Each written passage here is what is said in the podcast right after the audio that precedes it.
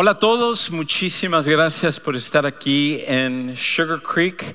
Si esta es tu primera ocasión, tal como decía Henry hace un momento, nosotros nos sentimos siempre honrados cuando alguien viene por primera ocasión y estamos súper agradecidos de que escogiste venir acá.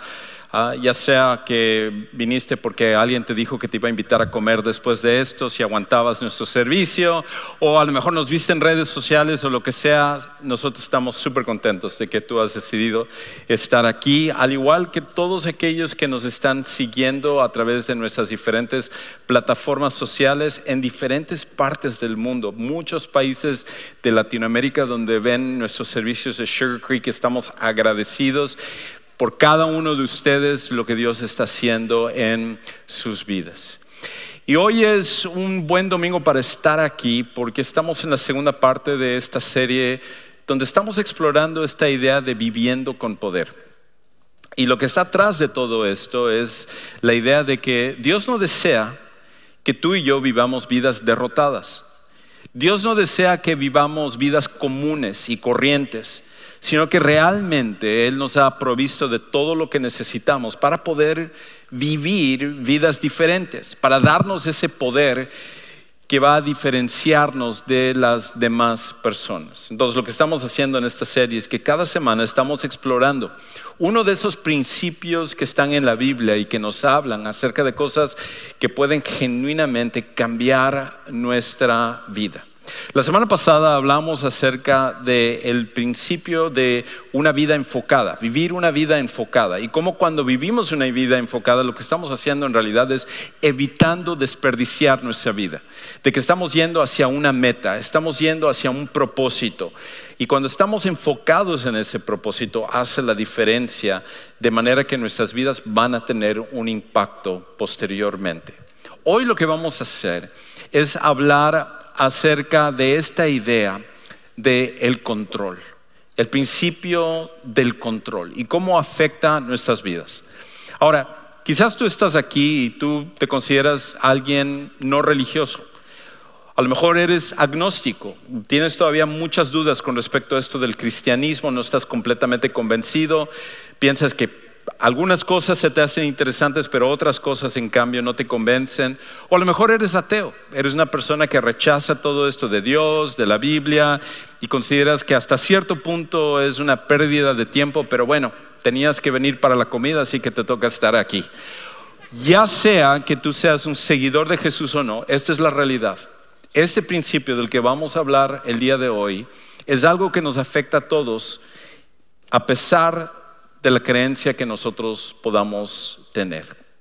Y la idea acerca de este principio del control es algo que todos nosotros compartimos sin importar la creencia que nosotros vamos a tener. La realidad es que todos nosotros queremos controlar. Todos tenemos un deseo por el control. Y la, la razón por la cual eso se da es porque nuestra naturaleza humana desea el control. Nuestra propia naturaleza humana desea el control. Es por eso que todos nosotros tratamos de controlar más nuestras circunstancias, tratamos de controlar más nuestro futuro, nuestro destino. Queremos estar en control de nuestra realidad, de, todo lo que tenga que ver acerca de nuestra vida. Todos nosotros tomamos decisiones que nos ayudan a tratar de tener más control sobre nuestro destino, ser amos de nuestro futuro. Es el deseo de cada uno de nosotros, sin importar quiénes seamos, porque esa es nuestra naturaleza. Y a lo mejor ni siquiera te has fijado que hasta en el mundo de la publicidad, en los comerciales, se usa mucho esto para tratar de vender productos, porque esto resuena de una forma muy profunda con nosotros. Como por, ejemplo, si tú alguna vez ves un comercial que habla acerca de comprar oro o de invertir dinero en ciertas acciones o en ciertos bonos o de alguna manera comprar cierto producto, lo que está atrás de todo ello es la idea de que quieres controlar tus finanzas. Eso es lo que te están vendiendo. Quizás no usan esas palabras, pero la manera como te lo están vendiendo es que si tú adquieres este producto o este servicio, vas a poder tener mayor control sobre tus finanzas. No solo son las finanzas. Si alguna vez ves un anuncio de una dieta o un, eh, algún aparato para hacer ejercicio o para suplementos ah, de, que van a ayudarte en cuanto a la salud. Lo que está atrás de ellos, lo que te están diciendo es toma control de tu salud. Y lo puedes hacer comprando este producto. Si tú ves acerca de entrar a la escuela, entrar a terminar tu carrera o, adquirir algún, eh, algún oficio estudiando en algún, en algún lugar, Ah, la idea de que si tú empiezas a hacer esto, como que lo que está atrás de todo ello es la idea de controlar tu futuro. De manera que tu camino va a ir hacia donde tú quieres, cumplir tus sueños, es lo que está atrás de ello. E inclusive cosas pequeñas como los deportes. Ahora, una de las malas influencias que el pastor Héctor Sotelo ha tenido sobre mí es meterme al mundo del golf. Él es un excelente golfista y yo soy pésimo para el golf. Pero a medida que he ido buscando cosas acerca de mejorar el golf, me salen de repente ahora anuncios en mis redes sociales y todo de cómo mejorar mi juego de golf. Si compro este aparato, voy a poder ser un mejor golfista. Y en mi caso nada me ha funcionado, así que si sabes de algo me dejas saber después. Pero la idea es que inclusive tomar control de tu juego de golf o algún pasatiempo que tú puedes tener. Esta idea de controlar es algo que todos tenemos. Es algo que está engranado en el corazón humano, es parte de nuestra naturaleza y por eso todos nosotros tomamos decisiones que van en pos de ayudarnos a controlar las cosas que están a nuestro alrededor. Y la cosa es de que los que estudian esto, los psicólogos, lo que ellos han dicho es de que la razón por la cual esto sucede es porque muchas personas, por ejemplo, batallan con la idea de eh, no saber qué es lo que depara el futuro. Es, la idea de la incertidumbre. Eso ayuda a que una persona quiera controlar más las cosas. Otros, en cambio, dice que es por cuestiones de experiencias que han pasado, traumas. Si has pasado un trauma, deseas evitar volver a pasar por dolor y por lo tanto te enfocas mucho en tratar de controlar. Pero la realidad es que independientemente de lo que digan psicólogos y los estudios y todo, esto es algo que todos los seres humanos compartimos y lo compartimos desde el principio con el primer hombre y la primera mujer que se llamaban Adán y Eva. Y cuando ellos estaban en el huerto de Edén, estando en el paraíso, estando en un lugar perfecto, ellos desearon controlar su futuro. Y en el proceso, lo que ellos no se dieron cuenta es que a través de la decisión de querer controlar y rechazar a Dios, lo que ellos hicieron es abrir las puertas para que ellos fueran controlados. Eso es lo increíble. Esto es la ironía acerca de todo esto que estamos hablando. Que no solo Adán y Eva, pero para ti y para mí en nuestras vidas, somos inconscientes de cuánto las cosas nos controlan a nosotros. Somos inconscientes de cuánto las cosas nos controlan. En nuestro afán de controlar, estamos siendo controlados por todo lo que está a nuestro alrededor. Cosas que nosotros deberíamos de controlar nos controlan a nosotros. Y puedo darte muchos ejemplos. Daba uno, por ejemplo, quizás el más fuerte que hay en este momento, la semana pasada, y lo voy a, voy a volver a enfatizar esto porque es algo que muchos luchan. Una de las cosas que nos están controlando son estos, los teléfonos celulares, los teléfonos inteligentes. Es increíble cómo estos aparatos logran controlarnos de una manera tan efectiva. Veía un estudio donde hablaba acerca de que habían hecho un sondeo y en, el grupo de personas, 47% de las personas, e, ellos admitían que estaban enviciados con su teléfono inteligente. 47% de las personas admitían que ellos estaban siendo enviciados eh, o que ya estaban enviciados con su teléfono. El otro 53% estaban siendo deshonestos.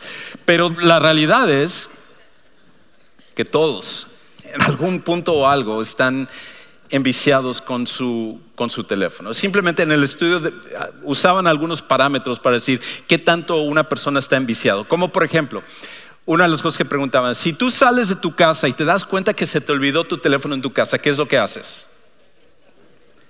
La risa delatadora, ya, ya te dijo la, la respuesta. ¿Qué tal si, por ejemplo, esta era otra de las pruebas que hacían, de que cuando te levantas en la mañana, en los primeros cinco minutos, lo primero que haces es agarrar tu teléfono, estás empiciado con tu teléfono. Aquí, aquí hay otra. Si escuchas el sonido en tu celular de que te ha caído un mensaje o sientes la vibración, si dentro de ese periodo de cinco minutos sientes la necesidad de tener que revisar para ver quién es el que te ha mandado un mensaje, tú estás enviciado. Por lo que estos aparatos que nos han traído cosas buenas, nos han ayudado a conectar y traen información que está a nuestra disposición, Cosas que nosotros deberíamos de controlar, nos están controlando a nosotros. Y como eso puedo hablar de muchos otros ejemplos. Las redes sociales. Las redes sociales ahora nos controlan de manera que ahora nosotros sentimos la necesidad de, tener que ser eh, de alguna manera avalados por las demás personas. Nosotros necesitamos que otros nos den su aprobación. Y por eso ponemos un post y inmediatamente revisamos cuántas personas pusieron me gusta, cuántos nos pusieron un comentario, cuántos compartieron. ¿Por qué? Porque es simplemente una forma en la cual estamos siendo controlados en cuanto a la aprobación que todo mundo está buscando. La belleza es otra. La belleza es una en la cual las mujeres hoy en día, aun los hombres también, pero esto se tiende a dar un poquito más en las mujeres, hay más personas que están pasando por cirugía plástica hoy en día o que usan sus teléfonos siempre con un filtro para verse lo mejor porque están siendo controlados por el deseo de aparecer más bellos o bellas de lo que son. Hay muchas personas que están siendo controlados por su deseo sexual, de manera que hay más gente enviciada en la pornografía que en cualquier otra época anterior. Y como eso yo podría dar muchos ejemplos. Ejemplos de cosas que nos están controlando a nosotros, que están controlando tu vida. Y si yo te preguntara, si, si tú y yo tuviéramos la oportunidad de sentarnos a platicar, a tomarnos un café, yo no tomo un café, así que tomaría un té verde, mientras tú tomas tu café, y te preguntara a ti, ¿Qué es lo que te está controlando? ¿Qué es lo que tú me responderías? Quizás tú me dirías, Juan Carlos, nada me está controlando. O a lo mejor me dirías, no sé qué es lo que me está controlando. Y lo que yo te respondería sería esto. Es muy fácil de que tú sepas lo que te está controlando. La respuesta es muy sencilla. Y la manera en la, cual tú puedes saber qué es lo que te controla es de esta manera. Que tu vida refleja lo que te controla. Tu vida refleja lo que te controla. Simplemente ve las decisiones que tomas, ve en dónde estás invirtiendo tu dinero y ve dónde estás invirtiendo tu tiempo y tú sabrás lo que te está controlando en tu vida. Y el problema con respecto al control es que todas estas cosas, todas estas cosas que nos controlan, al final de cuentas lo que están haciendo es volviéndonos más y más prisioneros de esas cosas. Ahora, lo interesante es de que este no es un problema nuevo, como mencionaba, esto es algo que Adán y Eva lucharon y que todos los seres humanos hemos luchado con esto también, pero esto es algo que la Biblia habla acerca de este problema. Y curiosamente, hace dos mil años aproximadamente, había un hombre que se llamaba Pablo, el apóstol Pablo, que escribió acerca de esto.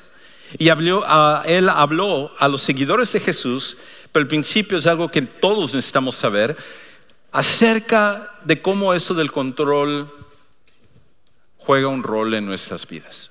Y entonces él escribió una carta a un grupo de seguidores de Jesús que él había alcanzado, gente que él había ganado para Jesús, formaron una iglesia en una ciudad que se llamaba Éfeso que hasta el día de hoy existe, está en, lo que hoy conocemos que es Turquía.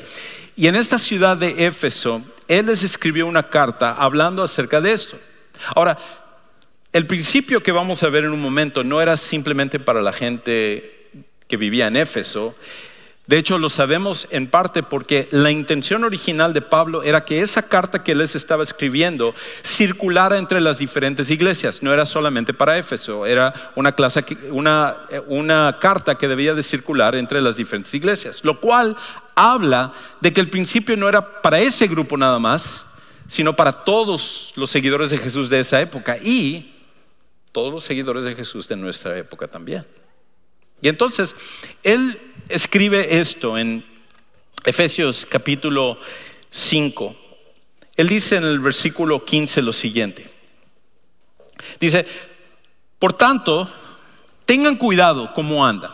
Tengan cuidado cómo están viviendo sus vidas no como insensatos, sino como sabios, aprovechando bien el tiempo porque los días son malos.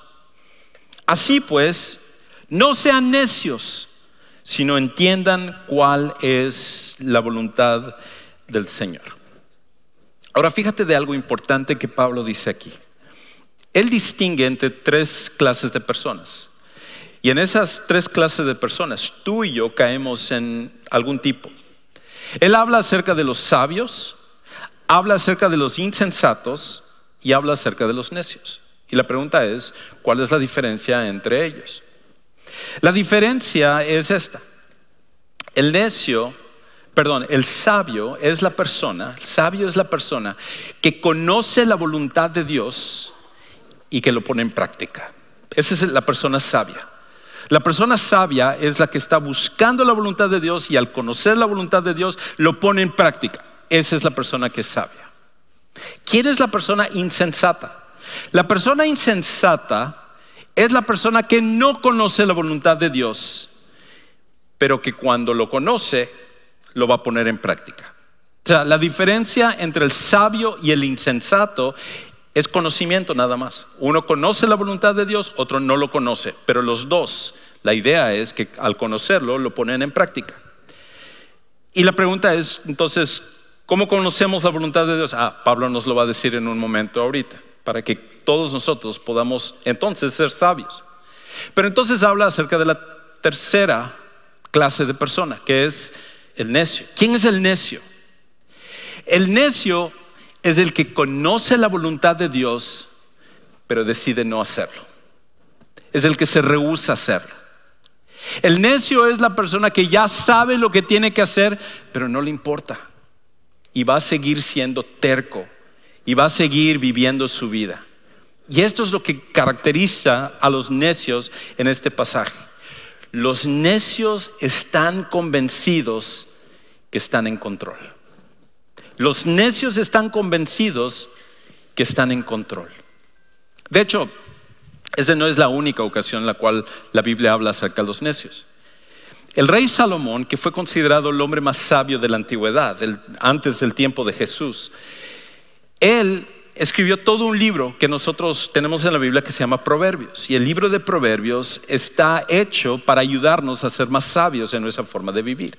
Y en el libro de Proverbios, él define al necio como la, eh, como la persona que toma malas decisiones y que cree que no va a haber consecuencias para sus malas decisiones. Que puede vivir de una manera y que no va a haber consecuencias para esa forma en la cual está viviendo. Ese es el necio. Y de esa misma forma, aquí el necio es el que piensa que puede estar exento de las consecuencias de estar bajo el control de las cosas. Es el que sabe que está en control o que está siendo controlado más bien por cosas y piensa que no va a haber ramificaciones de eso. Piensa que al final de cuentas no va a haber un daño para su vida. Y la cosa es de que muchas veces nosotros podemos ser controlados inclusive por cosas buenas, pero en muchos casos también es por cosas malas, es también por el pecado pecado puede controlar quiénes somos. Y el pecado, el pecado tiene una forma de entrar a nuestra vida y siempre causar daño. No podemos jugar con el pecado. No podemos simplemente tratar de darle un lugar al pecado en nuestra vida, acomodarlo para que sea parte de nosotros. No, el pecado es algo que nosotros no podemos permitir que nos controle. De hecho, Pablo habla acerca de esto más adelante, o más bien en otro libro, en el libro de Romanos, capítulo 6, versículos 12 y 13, él habla acerca de cómo nosotros debemos actuar con respecto al pecado y darle lugar al pecado. Él dice esto, por tanto, no reine el pecado en su cuerpo mortal, para que ustedes no obedezcan, para que no sean controlados a sus lujurias ni presten los miembros de su cuerpo al pecado como instrumentos de iniquidad, sino preséntense ustedes mismos a Dios como vivos de entre los muertos y sus miembros a Dios como instrumentos de justicia. Pablo lo que está diciendo es esto, no sean controlados por el pecado. No permitan que el pecado les controle porque el pecado les va a dañar, les va a lastimar va a traer destrucción. De hecho, me recuerda a una, a, una hormiga que es parte de la Amazonía. Y, es una hormiga que se llama la hormiga zombie. La, hormiga zombie. No es una serie de televisión, es una hormiga real. Y resulta que esta, que esta hormiga, sin que se dé cuenta, eh, agarra y empieza a con su mandíbula morder hojas para llevarlo de regreso al nido, a la colonia, como alimento. Pero algunas de las hojas en, la Amazonía tienen un hongo y este hongo es diferente a los demás. En el momento en el cual la hormiga muerde la hoja, el hongo se infiltra dentro de él, en su sangre, y empieza a controlar a la hormiga. De hecho, este hongo empieza a tomar el control de él y empieza a brotar por su cabeza y a crear figuras horribles. Es más, aquí hay una foto de la hormiga. No, no es cierto. Los que están atrás del equipo técnico no, no puse fotos. ¿Qué? ¿Cuándo nos trajo esa foto? No, no es cierto. No quería arruinarles la comida. Mencioné en Richard Rosenberg de esto y mucha gente inmediatamente en su teléfono empezó a buscar las fotos. Digo, oh, ok, bueno, ya ni modos. Pero la idea es que este hongo lo que hace es que empieza a controlar la hormiga y lo convierte como en un zombie. La hormiga ya no empieza a hacer su función como las demás hormigas de la colonia, sino que empieza a ir por su propio camino y empieza a, inclusive hasta caminar como si estuviera borracha. Y, y está bajo el control del hongo. Y después de unos días muere. Y el hongo vuelve al suelo para controlar a su siguiente víctima. Eso es lo que hace el pecado con nosotros. El pecado se infiltra en nosotros y nos hace pensar que estamos nosotros en control, pero no lo estamos. Y lo único que hace el pecado es que empieza a destruir nuestras vidas a medida que nos controla. Es por esa razón, de hecho, que cuando pensamos del infierno, muchas veces tenemos una idea limitada acerca del infierno. Pensamos en el infierno como, como que es esta cámara de tortura por toda la eternidad. Y hay ciertos aspectos de eso que se presentan en la Biblia, pero es más que solamente eso. El infierno es el lugar donde una persona ha decidido que su pecado es más importante y va a dejarse controlar por el pecado y el pecado eventualmente se convierte en su identidad. Pierde su identidad por completo y es el pecado su identidad. De hecho, el gran autor C.S. Lewis habló de esto en su libro El Gran Divorcio.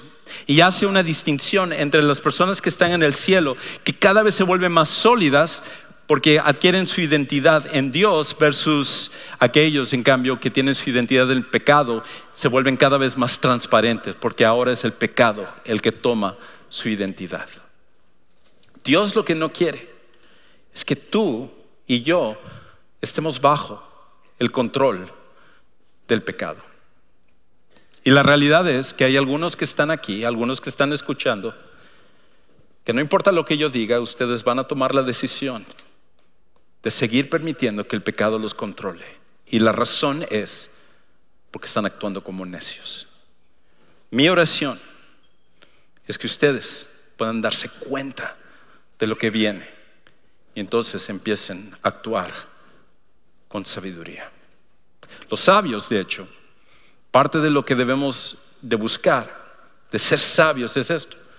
Los sabios reconocen que la libertad solo se halla bajo el control de Dios.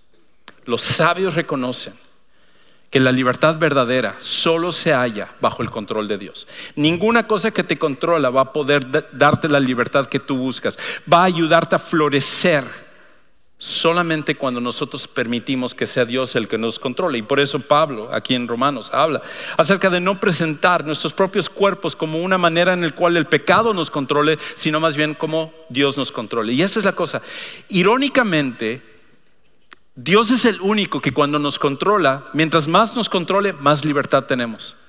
Mientras más nos controla Dios, más florecemos, más nuestra vida tiene sentido, más nuestra identidad se va afianzando de manera que nosotros empezamos a vivir vidas completamente satisfechas, que el pecado nunca puede traer hacia nuestras vidas. Entonces, Pablo, regresando a Efesios capítulo 5, continúa con esta idea. Y entonces él dice algo en el versículo 18 que muchos cristianos han escuchado, pero por alguna razón han malinterpretado. Escucha lo que él dice en Efesios 5, 18. Dice, y no se embriaguen con vino, en lo cual hay disolución, sino sean llenos del Espíritu. Lo cual, poco raro. ¿Qué tiene que ver esto con el control? ¿Qué tiene que ver esto con lo que Pablo está hablando acerca del pecado y todo esto? No se embriaguen con vino, en lo cual hay disolución, o, es la idea de echar a perder tu vida, es la idea de desperdiciar tu vida, eso es lo que se refiere con disolución, sino sean llenos del Espíritu. Bueno, la razón por la cual Pablo usa esto es porque está haciendo un contraste, un contraste entre aquellos que están alcoholizados versus otro grupo que ahora voy a explicar en un momento. Pero aquellos que están alcoholizados, cuando decimos que alguien está borracho o alguien está alcoholizado, lo que en realidad estamos diciendo es que esa persona está bajo el control del alcohol. Lo que estamos diciendo. Está siendo controlado por el alcohol. Sabemos que está siendo controlado por el alcohol por su forma de hablar, por su forma de actuar, por, ah, su forma de caminar. Todo eso delata de que es el alcohol el que lo está controlando. Inclusive, nosotros tenemos leyes en nuestra sociedad donde dice que si tú estás embriagado no debes de manejar. Eh, y aquí en Estados Unidos usamos esta idea, leyes muy severas, que es un DUI, que es Driving Under the Influence, que es la idea de que hay ciertas cosas que van a impedir que tú puedas operar un vehículo correctamente porque estás controlado por el alcohol. Pablo dice, no hagan eso. No permitan que sea el alcohol el que los controle. Y entonces lo que él, lo que él dice aquí con respecto al alcohol en realidad es un ejemplo de algo de su época, pero él pudo haber usado cualquier otro ejemplo. Él pudo habernos dicho, a lo mejor si Pablo hubiera vivido en nuestra época, hubiera dicho, no dejen controlarse por las redes sociales, no dejen controlarse por su deseo sexual, no dejen controlarse por su ira, no dejen controlarse por su ego. No dejen controlarse por el pecado, no dejen controlarse por estas cosas, porque todas esas cosas al final van a llevarles a que desperdicien sus vidas. Es lo que Él al final está tratando de instarnos, está tratando de motivarnos a que no permitamos que el alcohol nos controle. Ahora, déjame decir una cosa muy rápida acerca del alcohol. Yo lo tomo, entonces de antemano, pues mi posición es de que simplemente no tomo. Ahora, la Biblia no dice que tomar es pecado. Algunos ya se sienten más aliviados aquí. Ok. Pero la Biblia sí dice que embriagarse es un pecado. Y mi posición con respecto a esto es lo siguiente. Yo te preguntaría, ¿de qué manera el alcohol ha mejorado tu vida? ¿De qué manera ha mejorado el alcohol a ser un mejor padre o madre? ¿A ser un mejor seguidor de Jesús? ¿A ser un mejor testimonio a las demás personas? Y si la respuesta a todas esas es ninguna, y hasta eres honesto y dices, no solamente no me ha ayudado, sino que me ha puesto en situaciones donde siento vergüenza por las cosas que he dicho, he hecho y he actuado, Entonces mi pregunta es, ¿para qué? ¿Para qué estás permitiendo que el alcohol te controle? Y otra vez, no solo es el alcohol, es la ira, es el ego, es la venganza, es la lujuria. Cualquier cosa que te controle va a traer destrucción a tu vida. Ahora, el contraste que Pablo está haciendo aquí es, no dejen controlarse por X, en este caso es el alcohol, sino más bien sean llenos del Espíritu Santo. Y uno dice, ¿cómo? Llenos del Espíritu Santo. Entonces, ¿cómo, cómo, ¿qué significa eso? O sea, hoy, por ejemplo, hoy me siento, no me siento tan espiritual, así que solo tengo 25% lleno del Espíritu Santo. O a lo mejor hoy como que leí mi Biblia, estoy un poco mejor, estoy aquí en la iglesia, estoy poniendo atención, no veo tanto mi teléfono durante la predicación, estoy en un 66% del Espíritu Santo. O a lo mejor hoy estoy súper conectado con Dios, hoy sí tengo 89% del Espíritu Santo. O sea, casi, casi estoy ahí lleno. No es eso a lo que se está refiriendo. Porque pensar de esa manera es llevar la analogía de Pablo de una forma literal y como hacer al Espíritu Santo como si fuera un líquido que nos llena. Y no es eso lo que está diciendo aquí. En el momento en el cual tú recibes a Jesús como tu Salvador personal, tú ya recibiste la plenitud del Espíritu Santo. No hay nada más que Dios te, va a dar después de que, o oh, no te di todo, ahora te voy a dar más. Y, no, no, no, tú ya recibiste todo lo que necesitas del Espíritu Santo. No es eso a lo que Pablo está diciendo. Lo que Pablo está diciendo es esto. Ser lleno del Espíritu Santo es ser controlado por el Espíritu Santo. Es a eso a lo que se refiere. En vez de ser controlado por el alcohol o cualquier otra cosa, sean controlados por el Espíritu Santo. Eso es lo que él está diciendo aquí.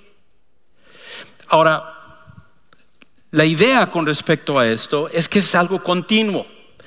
Porque en nuestra vida hay un montón de cosas que están tratando de controlarnos y todos los días es una batalla en la mente, en nuestra vida, de qué es lo que nos va a controlar.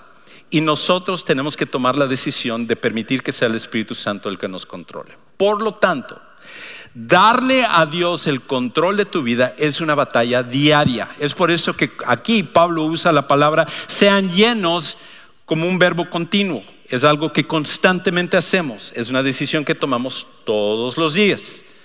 Porque todas las cosas están tratando de controlarnos y nosotros tenemos que tomar la decisión de decir, no, Dios, hoy que sea tu espíritu el que me controle en mi forma de pensar, en mi forma de actuar, en todas estas cosas. Ahora, la pregunta importante es esta. ¿Cómo sabemos, cómo sabemos que le hemos cedido el control al Espíritu Santo? ¿Cómo sabes tú que estás siendo controlado por el Espíritu Santo? Muy buena pregunta, tengo que decirte, excelente pregunta, porque es la que voy a contestar ahorita. Y lo que Pablo dice es que hay cuatro cosas, cuatro evidencias, si tú quieres, que nos, que nos muestran cuándo estamos siendo controlados por el Espíritu Santo. Cuando tenemos estas cosas es que sabemos con toda certeza que el Espíritu Santo está controlando nuestras vidas. La primera es esta.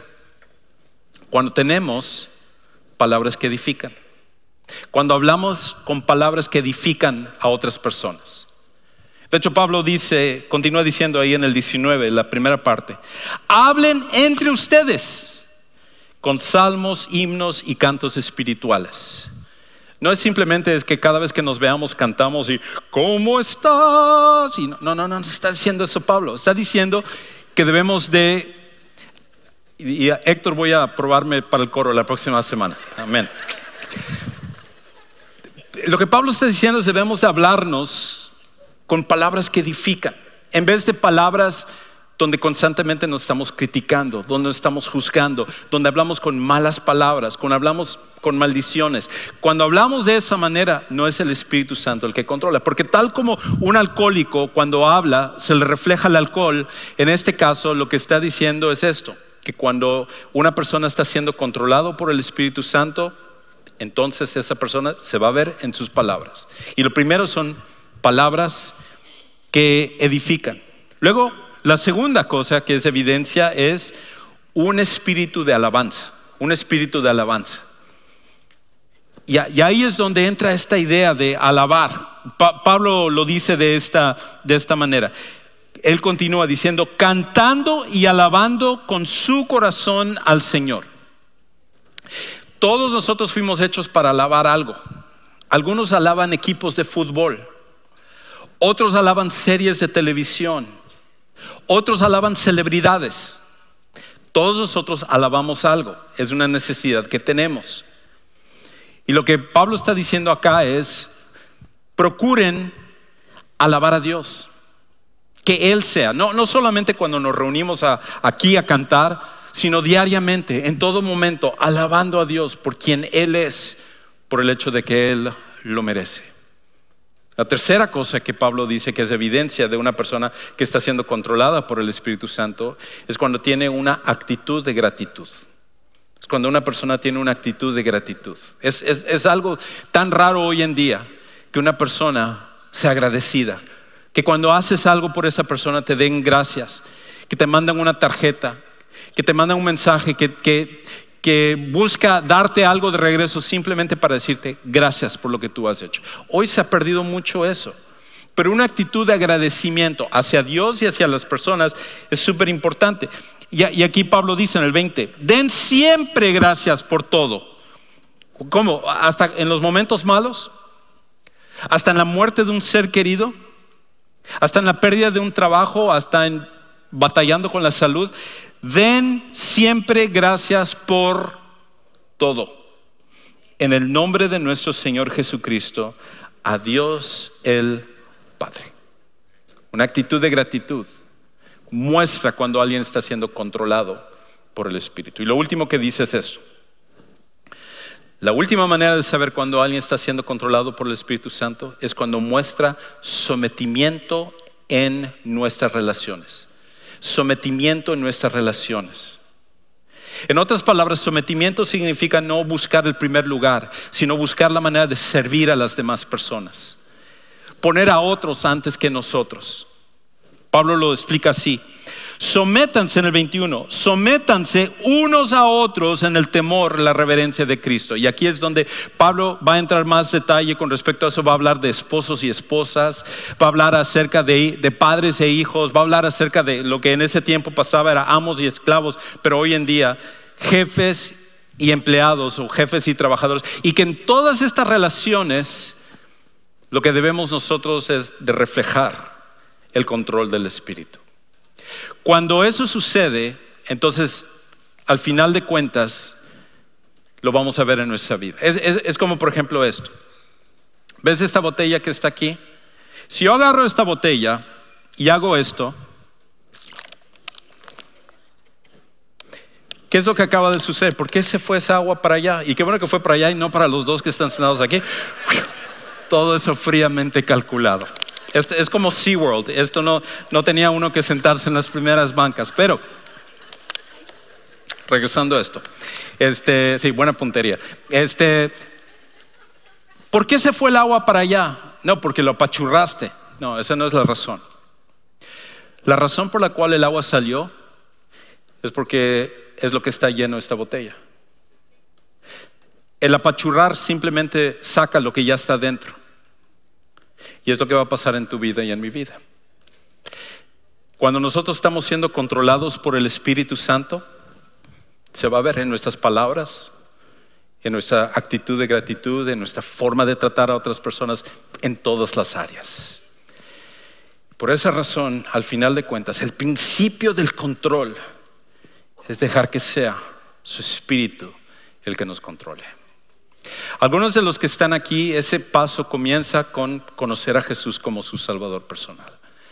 Y en unos momentos, al terminar este servicio, nos encantaría ayudarte a que tú tomes ese paso. Tenemos un lugar especial donde ayudamos a las personas a conocer a Jesús y darle a Él el control. Y eso va a cambiar tu vida para siempre.